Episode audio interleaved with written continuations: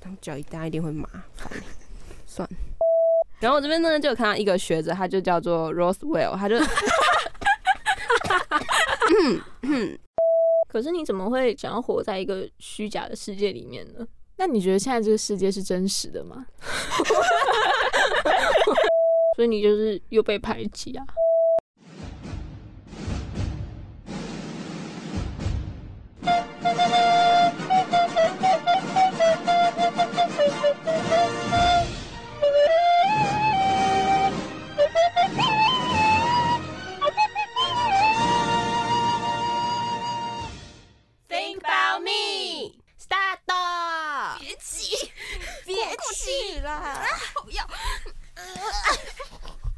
要死！松一下特工队今天来聚会。那保松一下的全新企划 Think About Me 呢，在今天终于延迟了一个礼拜和大家见面了。嗯嗯，Think About Me 的这个主题呢，我们主要是要透过我们日常生活中接触到的各种文本内容，来和大家进行一个哲学的探讨。是 没有啊，就是因为这些文本内容其实都包含着创作者所想要表达的主题嘛。那么在这些命题当中呢，我们每一个人的思考方式跟理解程度都不太一样。对，所以呢，我们就是要透过这个主题来聊聊呃相同的命题的三种不同文本。那这次定定的主题呢，就是理解。嗯，必讲的这个冷笑是什么意思？没有那个时候，因为我们事前在讨论说，哎、Think About Me 第一集的主题应该要叫什么时候，然后我们就想了很久，说，嗯，到底要叫什么呢？然后之后阿咪就提出说，哎、还是我们就定成理解。嗯，然后我说听到的时候我还吃一下，我说理解，就 是有种你知道，就是你知道大家如果有看过那个 D 卡有个贴图，就是一只猫，然后它的那个后后面是宇宙那个，它很像那个，我那时候的心情就很想用那个贴图这样传出去，我就想说啊，奇怪的知识增加。因为它其实没有到很好讲啦。它很宏观呐、对啊，嗯。嗯，它就跟宇宙一样，就很散呐、对啊，那就想要和大家聊聊看，就是大家对于理解的定义是什么？嗯，你在据点我吗？我觉得很好笑，他一直我反正就嗯嗯嗯嗯，在很严肃的融入这个这个主题啊，因为第一集会讲理解，应该也有好啦，虽然是阿咪偶然提的，但是就是想说，第一集讲理解，其实也是让大家理解我们的理解，在理解哪些东西。是，就希望大家听完之后能够跟我们一起理解我们三个人，对我们三个人的理自不一样的理解。所以我们其实，在一开始的时候就先抽签抽了三种文本，嗯对，那么其实会选理解这个主题，是因为我那时候刚好在看跟理解有关的一本书啦，所以我就算讨假包这样子。嗯，对，所以我我抽到的文本那么刚好又是书，所以我就 lucky me。那么 Kimco 抽到的是电影，P 奖嗯抽到的是影集。是那现在就来和大家分别聊聊我们抽到的不同文本的内容，就从呃偷偷吃布的阿咪先开始。阿咪选的这个文本呢是《如果我们无法以光速前进》这本书，那么它是前阵子在韩国的小说界还蛮轰动的一本书。嗯 对，那么呃，今天因为它其实是一个算是短篇小说集吧，嗯，那么呃，它总共有七个故事，今天要来和大家分享的是它的同名章节，嗯，那么这个故事呢，它的主角叫做安娜。这个主角安娜呢，在破旧的太空站里面遇见了一个负责回收宇宙残骸的男人。然后要先哦，前景提要一下，就这个故事观，它比较不是我们现代的这种，就是有点它有点反乌托邦啊，然后又比较可能你可能要以想成它是二零五零年的这种年代之类的。对，那讲回来，这个男人呢，他一开始就只是想要劝安娜跟着他回到地球，因为安娜已经在他这个破旧的太空站生活了超过，就是他被发现，然后生活超过五年的时间这样子。然后男人就想要劝他回到地球上，在这个一来一往的对话当中，他发现安娜是生动节技术的研究人员。那生动节技术就是我们在看，比如说呃电影《星际效应》，他们要就是搭太空太空船前往某个宇宙或是某个星系的时候，因为那个叫什么时间的关系吗。嗯，就是应该要花很多的时间，所以就让身体先冻住，让它不要衰老的那么快的感觉。对对对，然后在这个故事里面的设定，安娜就是研究这个技术的人员，这样子。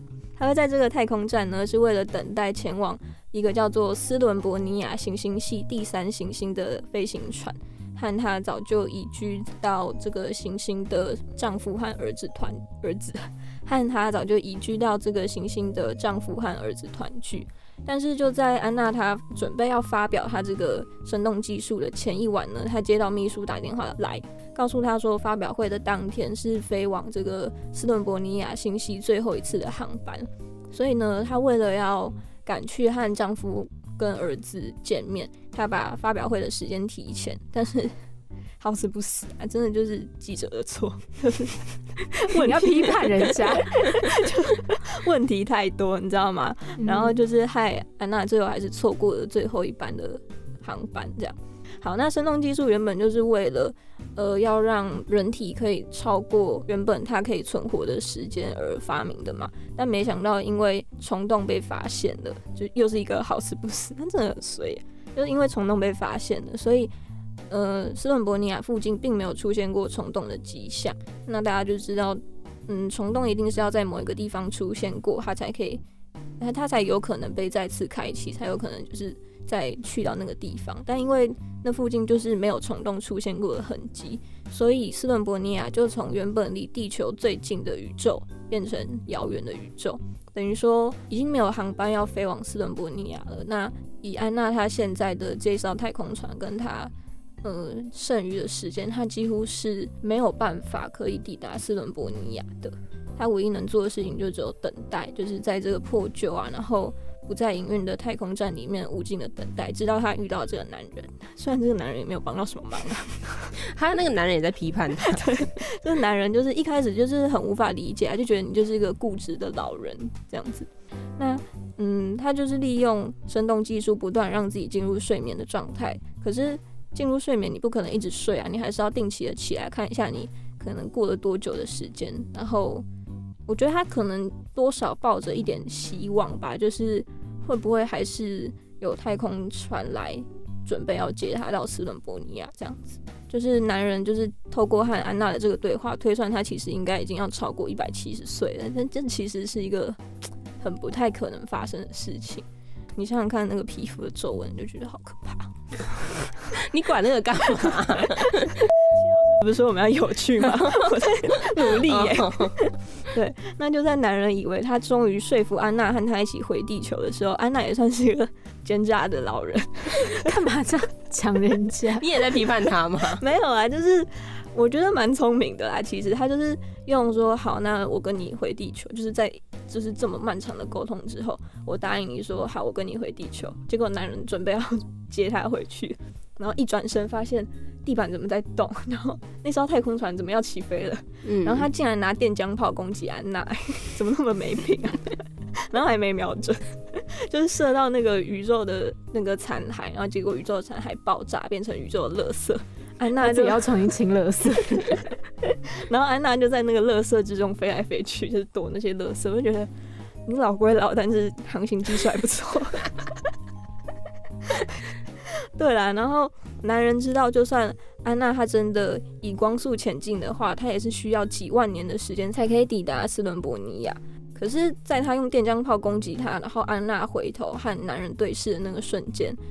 他反而有点动摇，就是开始思考说，那也许他真的可以抵达他想要抵达的地方，因为他的目标很明确。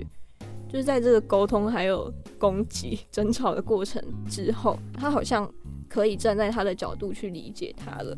所以选了这个文本，然后我理解过后，我想要探讨的应该就是，我觉得沟通是迈向理解必经的过程，同意吗？同意啊，我是同意啦。嗯，那 Kingo 呢？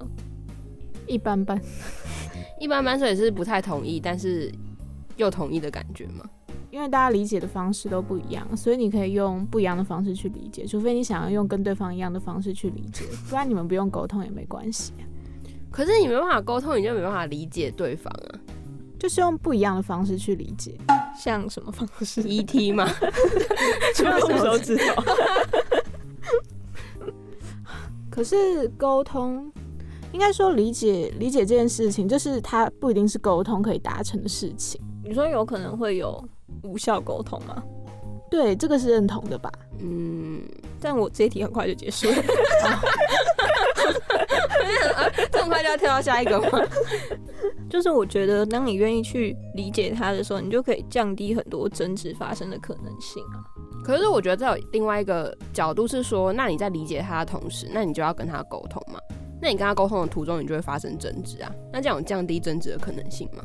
哦，应该是说辩论开始，那个对对对对音效，应该是说一呃沟通会产生争执是难免的，因为会沟通就代表你们的立场不一样嘛。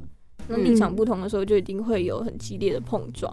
可是这边说的降低争执的可能性，应该 我的理解是 在理解完了之后，两个人可以反而就是理解对方的想法，所以不再为了这件事情去争吵。哦，所以阿咪觉得说，如果我沟通完之后，我们两个的想法应该要是一样的。或是我可能理解你为什么会这么做。哦，对，像就是套进文本里面的话，就是他本来拿男人他没有名字，因为他就是个不重要的配角。但男人呢，他拿了电浆炮攻击安娜的时候，这其实也是一个争执。但是在电浆炮攻击完了之后，他看到安娜躲闪，然后他对视的那个眼神，我觉得在那真的就是可能有些事情就真的是一个瞬间，就是在那个瞬间，我就突然理解他为什么这么执着。哦，我懂了。所以如果假设那个男人他在那个当下他没有理解，他就继续拿那个电浆炮对着那个安娜，然后这样咻咻咻这样。对，哦，这样就能懂了耶，因为他理解，所以他才会降低这个攻击的可能性。对我是这个意思。哦，但是我用这个例子来说的话，他们是不是没有沟通？他们只用眼神对看就眼神交流也是一种沟通啊。怎么了？那那我无话。KO. 哦，所以透过这个这本书，我们得出来的结论是说，沟通是迈向理解必经的过程。嗯，而且如果当我们真的理解的时候，我们就可以降低。你不要照着念。不然嘞。但是我觉得是我们三个人的理对理解的定义不一样。因为刚刚听下来，就是皮长跟阿咪的理解是说，沟通是一个有点像说服的过程，就是你跟他沟通完之后，让对方也站在你的立场来思考，然后同意你的观点。不是啊，我不是啦。他在跟我们沟通。回来，我也在沟通。那你们的理解的定义是什么？就是我希望对方能够知道我在想什么，但是我没有一定要他去站在跟我同样的立场，但我是希望他能够知道我的想法。但如果他知道我的想法的话，他或许就可以理解我。嗯，而且我真的觉得人都是需要被理解的，不然活着很孤独。因为这本书它其实有讲到一个东西，就是如果我们一直没有办法互相理解的话，我们就只是一直不断的在增加宇宙当中孤独的总和，很哲学吧？嗯，但是我仔细思思考，我仔细思考之后，我觉得这句话是对的。嗯，那 Kimco 觉得理解的定义是什么？因为我觉得理解就其实跟 P 酱比较像，但是不知道为什么 P 酱又是支持阿咪的理论。怎么了？你觉得被排挤哦？反正也不是第一次，就是就是我的理解是，就是不需要沟通的理解啊，就是你可以不管怎样，你都是可以去理解对方的，只是你理解是一回事，但是你去不去站在他的立场又是另一回事。可是你不沟通的话，你有可能会理解错误啊。但那也是一种理解，可是那是错误的理解啊。但它也是理解的一种啊可是。我们追求的是正确的理解，你不会希望你今天做了一件事情，但是人家跟你说我理解你了，你做这件事情是因为叭叭叭叭，但其实根本就不是。你不会觉得很靠腰？你不会觉得很逼吗？但世界上本来就没有什么真正的理解这种事情啊，因为你们就是不一样的脑袋，不一样的思考方式，所以才要沟通啊。对啊，但是你们还是没办法达到一个完全的理解啊。可是至少我们有努力去尝试这件事情啊。那理解就是一个假议题。所以你现在在批判我们的议题，那我们今天录这集干嘛？就是哦大家可以理解我们三个不一样的理解。就大家听完，嗯，可能正在听的当下就可以思考一下说，这三个人到底在讲什么？或者是你可以思考说，你到底是比较偏向我们三个人哪一个啦？嗯，嗯，对啊，因为毕竟这样听下来的话，我们就是对于理解的定义也不太一样，然后我们对于理解这个过程好像也不太一样。嗯但是我们提出这个，就是从阿咪第一个提出来这个文本，就是希望能够跟大家说，嗯，我们觉得，我跟阿咪觉得沟通是迈向理解的必经过程啦。对。但是可能 Kimco 如果是以 Kimco 那个角度去想的话，就不一定。那为什么 Kimco 不这样想？因为就跟刚刚讲的一样啊，我觉得就是没有真正的理解，所以沟通就是如果理解是一个不存在的东西，那沟通也不会是一个必要的东西。好，刚刚争论完之后呢，其实我的我的内容也可以大家跟阿咪提到的问题一起来讨论。就是呢，我的文本是电影，大家应该会稍微比看书有兴趣一点，因为我的电影叫做 讲不过我就 diss 我。什么叫我讲不过你？没有，我的电影叫做《最好的时光》，但是它的“醉”呢是喝酒醉的“醉”。那这部呢，就是哦，由麦兹米克森主演的一部电影。他知道麦兹米克森吗？就是丹麦的一个国宝级的超级帅的演员。你要讲他演什么？好，反正呢，哦，如果是喜欢就大叔型的，大家应该都会很喜欢这个演员。好，总之呢，他演的这个主角呢是一个中年的男老师。整部电影呢，就算是围绕在我们大家可能有时候常常会提到的中年危机这件事情来讲，就是说呢，有四个丹麦的男老师都各自面临到了，就是人到中年可能会有一些困境啊，或者是枯燥无聊的生活。然后呢，但是他们四个就是好朋友嘛，所以一次生日聚会的时候呢，这个朋友想起说，挪威的一个精神科医师有提过一个理论，就是人啊生来在血液里面就缺乏了百分之零点零五的酒精。所以呢，大家就想说，哎，那我们如果就按照这个理论来执行我们的计划，就是把这百分之零点零五的酒精补足的话，我们就是一个更完整，然后状态更好的人。所以大家就决定要在每天工作前啊、做事前都先小酌几杯，然后一起感受一下自己的状态会不会有所改变。想当然，实验的结果一定是成功的啊，就是大家都随着这个酒精摄取浓度越来越增加，然后一直往好的方向发展。就像是我们的主角麦兹米克森饰演的马丁，他也找回了消失已久的教学热情。他是一个有点枯燥的历史老师吧。但他现在呢，就喝了酒之后就很放得开，谈论的东西也很受学生欢迎，甚至呢，就是跟家里本来闹得蛮僵的妻子儿女一起出去露营，然后也找回跟妻子久违的激情，嗯，真的有激情只。有在这个时候回应。就是在跟大家讲说，哎、这边是重点哦、你说激情吗？毕竟那激情的地方有点 不太合逻辑。有有点突然，大家去看电影就知道。嗯嗯，但是呢，就是这些老师们还是没有满足，就决定一起找到酒精可以带来的最高的精神顶点，就他们想要知道，就喝到什么程度能让他们变成最好最好的状态。但是呢，大家都知道酒精摄取过量是一件很可怕的事情。嗯，所以啊，呃，但今天主要跟大家讨论是马丁这个故事线，就是主角的故事线。所以呢，马丁就在一次喝得烂醉的情况下，跟家里大吵，然后就跟妻子摊牌了。其实他很早就发现妻子在他还没有开始这个酒精计划之前呢，就已经外遇了。好虚伪的反应。好，所以呢，其实这边大家就可以发现，可能我们在看电影看到这边的时候，就觉得说，诶，是因为他这样一直过量的摄取酒精，然后都醉醺醺的，害他的家庭有点支离破碎嘛。但其实事实是反过来的，是他的家庭早就已经支离破碎了，所以透过酒精的这样的催化呢，让他把这些呃一直都深藏在心里的不堪，全部都摊上桌面，这样。所以呢，可是他最后把桌子的东西全部扫下去。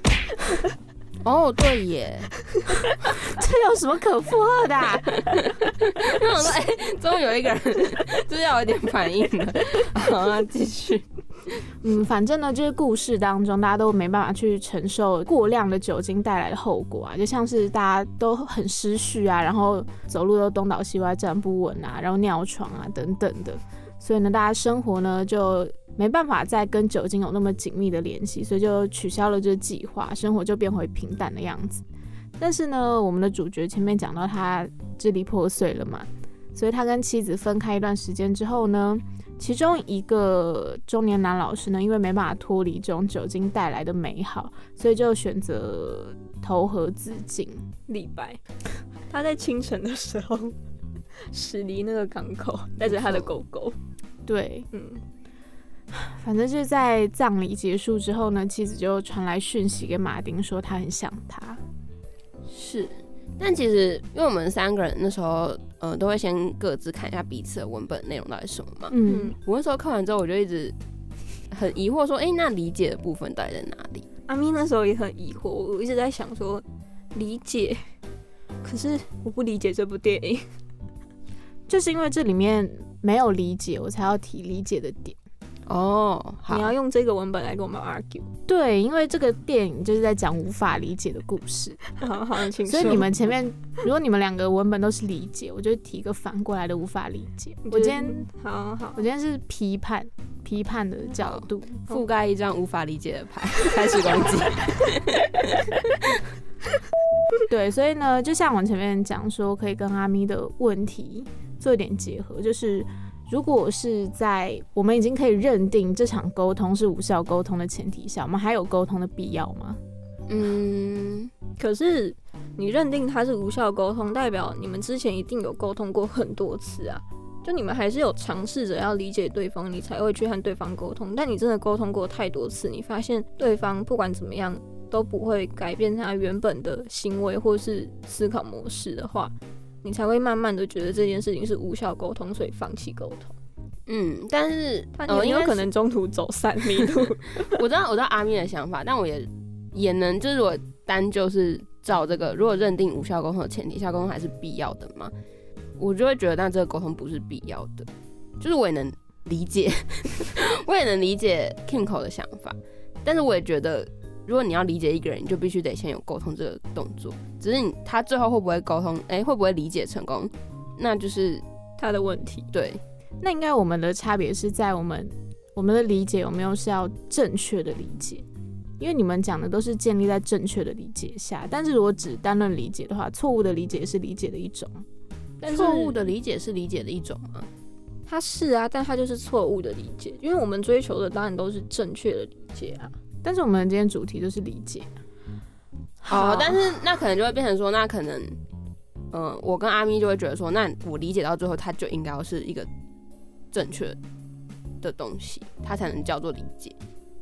嗯，但如果是 KINGO 的角度来讲，就是它不管是对的还是错的，它都可以称为理解。嗯嗯，嗯，好，那回到刚刚的问题，我要忽略这个，反正这个就已经有答案了嘛。那么在无效沟通的前提下，就是你们真的沟通过太多次了，所以你就会放弃沟通这件事情嘛？嗯，会，所以嗯阿咪不会，我会，对吗？因为你就不想要一直花同样的时间，然后去一个你根本没办法跟他有再多的沟通的人事物上。可是不对啊，就是扣回这个文本的话，其实我会觉得丈夫跟妻子根本就没有在沟通啊，哦，因为妻子她就是直接出轨了。嗯，她完全没有想要跟丈夫这样说，她虽然在最后传了一封简讯，但我会觉得，那你之前为什么不讲？因为她是看到她的丈夫变好之后，她才传简讯跟他讲说她很想他。所以我就会觉得这妻子只是喜欢原本的丈夫而已啊。是啊，所以这就表示沟通跟理解这两件事情都是要扣合到当下的情境上面，怎么可能跟丈夫沟通说我可以出轨吗？她当然不是这样子沟通说我可不可以出轨啊，她是沟通说我觉得你变了。但我觉得他们之前应该有沟通过啊，那为什么电影不拍出来？因为我们为电影只有两个小时啊。所以我们要关那个电影。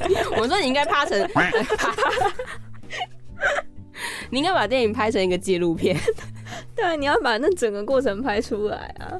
电影就是截取精华的地方跟大家讲啊。如果是纪录片，那就去看《动物世界》就好啦，为什么要看《动物世界》啊？看 Discovery 就好啦。那应该不会有理解的过程，那应该是 沟通的过程，有交配的过程，激情的过程。好啦，所以如果单就是嗯、呃认定无效沟通的前提下，沟通还是必要的话，我们三个人都觉得说它不是一件必要的事。对，嗯，嗯，那就撇除前面沟通的那个问题，就是这里面还有一个理解的地方，是我自己觉得啦，就是能不能理解在彼此相处过程当中对方的改变。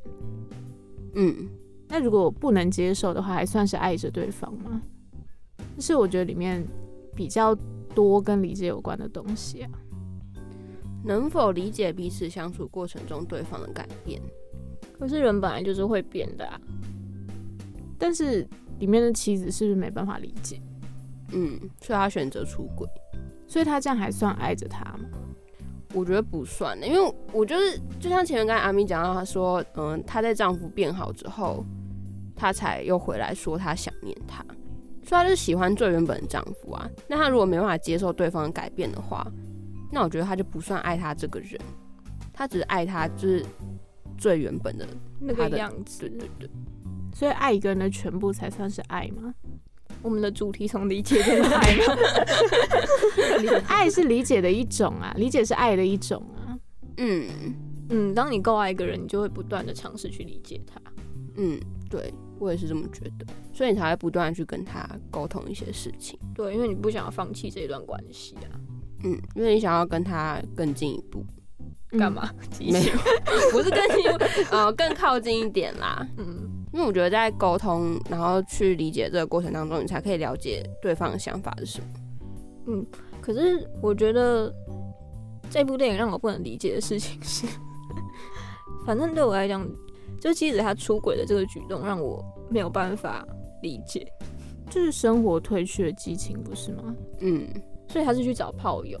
我怎么知道？不知道他 们他们有没有心灵契合，但反正是身体契合了吧？嗯哼，嗯，毕竟他电影也没有拍出来说他到底是去找了谁。对啊，我很想知道他找的那个对象哦。如果是跟马丁一样长得就是这样帅帅的话，那我可能会可以理解。那阿咪根本就是想要知道，就是这个电影跟这个故事到底全貌是怎样，他就我想要知道他想要，呃，他出轨的对象到底是长得类似自己的丈夫，还是他单纯是需要一个肉体的陪伴？啊，这样你才能够理解 妻子的一些所作所为。我会尝试去理解，好肤浅哦。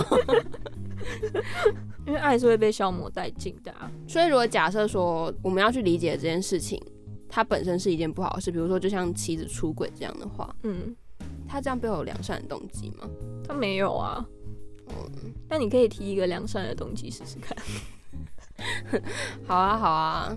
所以，那我们家第二个就是电影的部分，它是有个共，我们是有个共识的嘛，就是爱爱就应该要爱一个人的全部，然后应该要去试着理解他。嗯，在我的观念里面是这样子。很好，我们终于在这边达成了一个共识。好，所以我们在这嗯，就是这个电影最好的时光当中提出了这个问题，就是希望爱一个人就应该爱他全部，然后如果爱一个人的话，就会试着去理解他，然后跟他更靠近一点点。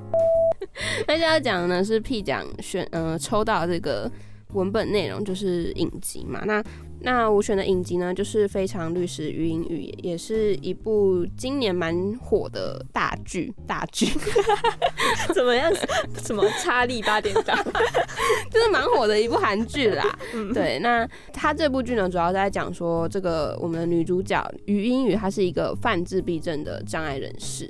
那其实呢，自闭症这个症状，它不一定是大家想的那么的不好，因为像我们的主角，他就是拥有惊人的记忆力，他看过的东西可以说是过目不忘，而且他从小的时候，因为他爸爸，嗯、以前是律师的关系，所以他们家就有很多那种法律条文书，嗯，所以他就已经把法律的条文背得一清二楚了。然后长大之后，他也是在所有大学法学院第一名的成绩毕业。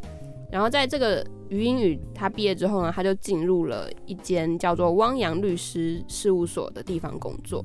对，就大概是这部剧主要的内容。但其实这部剧它不是想要描述余英语她的生活在成长路上有多艰辛，就是它主要注重的地方不是在这里。其实呢，他想告诉观众的是，当余英语在进入社会之后遭受到的异样眼光，或者是他在跟同事之间相处的时候，同事对他的理解跟不理解。当然，其中有就是韩剧很喜欢包含的可能爱情、亲情的因素在里面呐、但相信如果大家真的有看完全部的话，就会知道。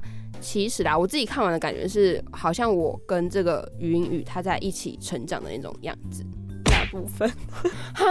你不会觉得就是我看完之后就觉得余英语是一个小孩啊，然后我就很像他妈妈，然后这看跟跟着看的时候，你就觉得说哦，这边就应该要这样做，没错没错，你做的很好，对，你就有一种可能是跟他一起成长的那种感觉，而且其实在这个过程当中，你会发现大家不管是同事还是他的朋友，都是有在慢慢理解余英语做这些事情他背后的一些动机，然后进一步去理解他的行为。嗯嗯，所以像我自己想拿出来讨论的一集呢，是有一位来自北韩的妈妈，然后她就带着她的女儿来到了南韩，但是因为某一些因素，所以她就被冠上了像是伤害罪跟偷窃罪的这个罪名。嗯那其实因为她是从北韩逃出来的嘛，所以其实她就是孤苦无依的一个人。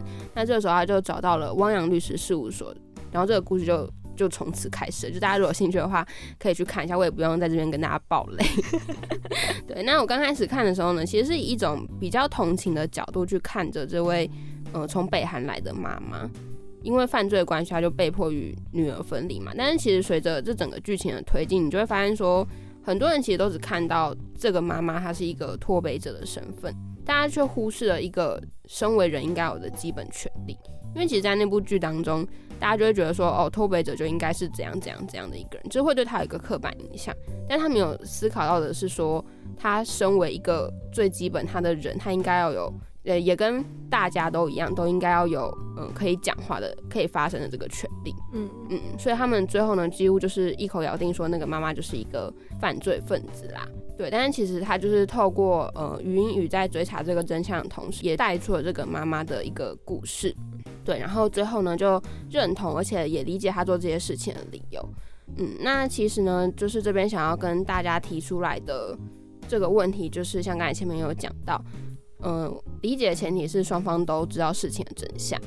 但是如果这件事情它是不好的，可是它背后有良善的动机或者是苦衷，那我们还是会根据自己的信念去判断这件事情到底是好还是坏吗？还是我们就只是如果他是不好的事情，但是它背后有良善的动机，那我们就可以理解他。所以你有理解妈妈，就是那位脱北者妈妈，她犯窃盗罪跟伤害罪的理由吗？有啊，就是因为他他原本是要去找那个人去收他的钱，就是他被嗯借走的钱，嗯但是因为他刚好进去的时候就碰上了那个家暴的现场，然后他就直接进去，然后把一些东西就拿走了。嗯当然，我不是就是鼓励大家说这件事情是对的，就是我谴责这个行为，嗯，但是我会觉得，如果以他背后出发的这个动机来看的话，我能理解他会做这件事情，因为他就是被生活逼得不行，所以他才会去做这件事。嗯对，所以我其实是能够理解妈妈就做这些行为的理由。那 Kimco 呢？可以啊，但是我觉得这比较像是在讨论人性跟法律之间的法律嘛，跟道德规范之间的东西。就像我前面讲到说，就是其实有一派律师是，或者是一派人啦，因为他是脱北者，所以没办法谅解他做的事情，就觉得这是脱北者会做出来的坏事嘛。嗯但是也可以理解他们讨厌脱北者这件事情，就是跟大家的成长环境跟背景有很大的关系吧。就像如果你在一个比较激进的家庭，你也会变成一个比较激进的人；然后你在一个比较有爱，然后能理解的家庭，你也会变得比较能理解别人的事情。嗯，然后问题是什么？问题说如果这件事情是不好的事，但他其实他是以一个好的出发点去做的话，或者是他可能有一些不得已的苦衷，他被迫得去做出这个不好的事情的话，我们会根据我们自己的信念去判断这件事情是好还是坏吗？还是如果你跟他对话之后，你发现说，哎、我就是理解他了，那我就会觉得他做的这件事情是可以被理解的。那就是看那个接收这个讯息的那一方是结果论者还是过程论者。哦，对啊，如果他认定就是结果是不好的，就算过程是良善的，他也不能构成他做这件事情的理由？对动机。对，但是如果是过程论者，可能就会觉得他是迫不得已嗯的。嗯，所以其实我们通常都要一直跟大家说，我们要理解你。那所以这样的话是等于说，理解这件事情，我们都会认定它是它原本就是一件不好的事情，所以它才需要被理解。对啊，嗯，因为它就是不符合大家道德观里面所谓的标准。嗯，所以我们才需要去理解。对对对，它偏离了那个轨道，所以才会试图的进行沟通跟理解。所以硬要再多加一个词就对了。你要把自己加进去。哦，嗯，对啊，但他如果背后真的有一个他逼不得已的动机的话，是吧？我我会认同，就是大家还是会依照自己的信念去判断这件事情。哦，所以你会看他做这件事情有没有不得已的苦衷。嗯，可是不代表我会觉得他做这件事情就是对的。嗯，我只是会理解你为什么这么做，然后我可能会不那么苛责你，哦，就是那个缓刑的概念啦。嗯能懂能懂。对啊，所以其实这就是以上就是我们三个人各自提到对于理解这件事情提出来的一些问题啦。嗯，那不知道听众朋友们在听这一集的时候是脑袋打结还是？我觉得很容易被绕进去。对啊，我们三个其实在讨论的时候，就讨论的蛮久的，对，然后就 真的在想说，到底为什么要定这个主题？而且我们那时候我记得我们讨论大概快三个小时。对啊，但是聊到最后就会发现，我们三个人对理解的定义真的都不一样。是，像我就会觉得，因为 Kimco 刚刚从头到尾跟我们的理念都是不同的。是 Kimco 可以再讲一次你理解的定义吗？因为他理解是一个大的范围啊，所以正确的理解跟错误的理解都是理解的一种，所以我们可以不用沟通就可以去理解任何事情，只是我们理解的不一定是事情的真相。可是你怎么会想要活在一个虚假的世界里面呢？那你觉得现在这个世界是真实的吗？所以我们都活在一个 虚拟世界里面。不觉得看完那个，如果我们无法以光速前进，就会觉得说，说不定我们其实是活在那种，就我们现在可能都躺在病床上，然后没有意识，然后现在是我们脑袋里面在运作，然后想象出这个世界就。有人在对我们进行一些实验，这样子。嗯，我理解你。那阿咪的理解定义是什么？我其实有有点和平主义诶，就是我会，嗯，我知道这件事情是错的，但是我一定要跟你沟通，我一定要知道你为什么这么做，然后我知道原因了之后，我不一定会完完全全的认同你，但是我可以，对啊，就像前面讲的，稍微不那么苛责你，然后如果我对你再更有爱一点点的话，我可能会帮助你。哦，即便你觉得他做的行为是错的，我可能会试着用我的方式帮他导回正轨，可是那个正轨又变得很有点偏颇，因为那可能是我认为的对，嗯对，但他可能不觉得他做的事情是错的，嗯，可是所以我才会觉得人跟人之间就是要相互沟通啊，因为嗯大家的想法都不一样。我们光是这个主题都可以聊成这样，那每件事情如果我们都不聊的话，那会失序诶，这个世界会变得很可怕。可是不觉得我们如果能因为这一个主题就聊那么久，也代表沟通是一件成本很高的事情。可是你时间很多啊，我，时间很多啊，你说从人家二十一岁开始聊起，可以聊到可能八十岁之类的。就我一个人配两年，我还可以沟，我一辈子可以沟通四十个人。就是我的意思是说，人的生命可以说很，但它当然很短，但你也可以说它很长。然后你可以在这些时间里面不断的去跟别人沟通，然后你对于每件事情的想法可能都会慢慢的进化。嗯，那你是一个善良的，谢谢。那屁讲认为的理解呢？可是我理解其实跟前面阿咪刚才说的那一段是一样，就是我觉得如果你要理解一个人，那你就必须得去不断地沟通。对吧？对，但是我后面有点不一样，是我可能理解完之后，我如果觉得他做的事情是错的，那我可能不会想把他导回正轨，我觉得他直接错下去。你好无情。不是因为我觉得每个人他都有每个人他自己做这件事情的一个理由啊。嗯，那我为什么一定要帮他转换他的那个观念？哦，你觉得要为自己的选择负责对？对对，就我觉得我可以理解你做这件事情，嗯但是如果你坚持要继续做的话，我也不会怎么样。嗯，对我就只是理解你而已。但是我们想要，我们两个比较像的是，我们想要做的都是透过沟通去达到正确的理解。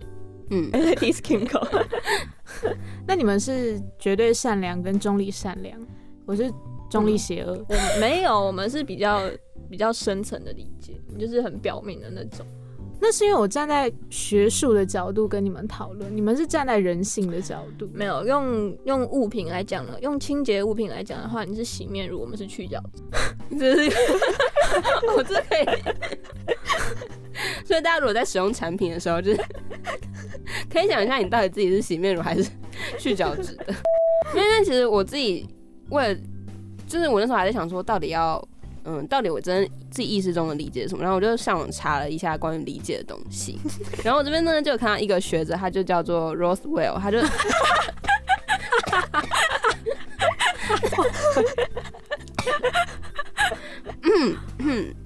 他就叫做 Rothwell，然后他就指出说，如果你一个人要真正理解跟懂得他人的话，最重要是学会积极倾听这项技能。我觉得在沟通的同时，你要学会倾听对方的心情啦。那写那个如果我们无法以光速前进的作者，一定有看过 Roswell 的这句话，真的？你怎么知道？因为它里面有一句台词是说，呃，就是这个男人他担心直接进入正题会让尝试对话失败，他想起前辈给的建议，就是尝试对话要从聆听对方的故事开始。嗯，对，因为你先听对方讲话，才会有沟通的过程啊，嗯，它是一步一步来的。那理解真的很累。对啊，我觉得理解他本人其实就是一个蛮耗耗时、耗心力的过程啊。可是如果你一直活在自己的世界里面的话，很孤独。也不是自己的世界不世界的问题。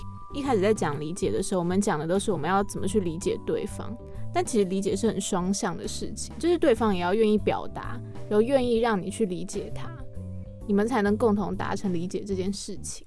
嗯，那所以如果假设说我们现在理解到最后，那我们就代表我们认同这个人的吗？没有，会啊，认同，但不代表不代表我觉得你做这件事情是对。是嗯理解但不认同吧？认同就代表你觉得他是对的啊、我认同你，可是你做的这，我我觉得应该是说，你做的这件事情，你可能在大众眼中看起来或许是不对的，嗯，但是我可以认同你做这件事情。但是我可以了解你做这件事情，的原因，对，但是我不一定认同你。好吧，那我好像倒戈了。好，那我们这题就 pass 掉。所以我们的结论就是，当我们要开始理解一个人的时候，就代表，嗯，这件事情在我们的常理认知当中，它不是一件好事情。是，然后我呢，追求的，或是我标榜，愿意去理解别人的人，都是善良的人。毕竟我刚刚被夸善良。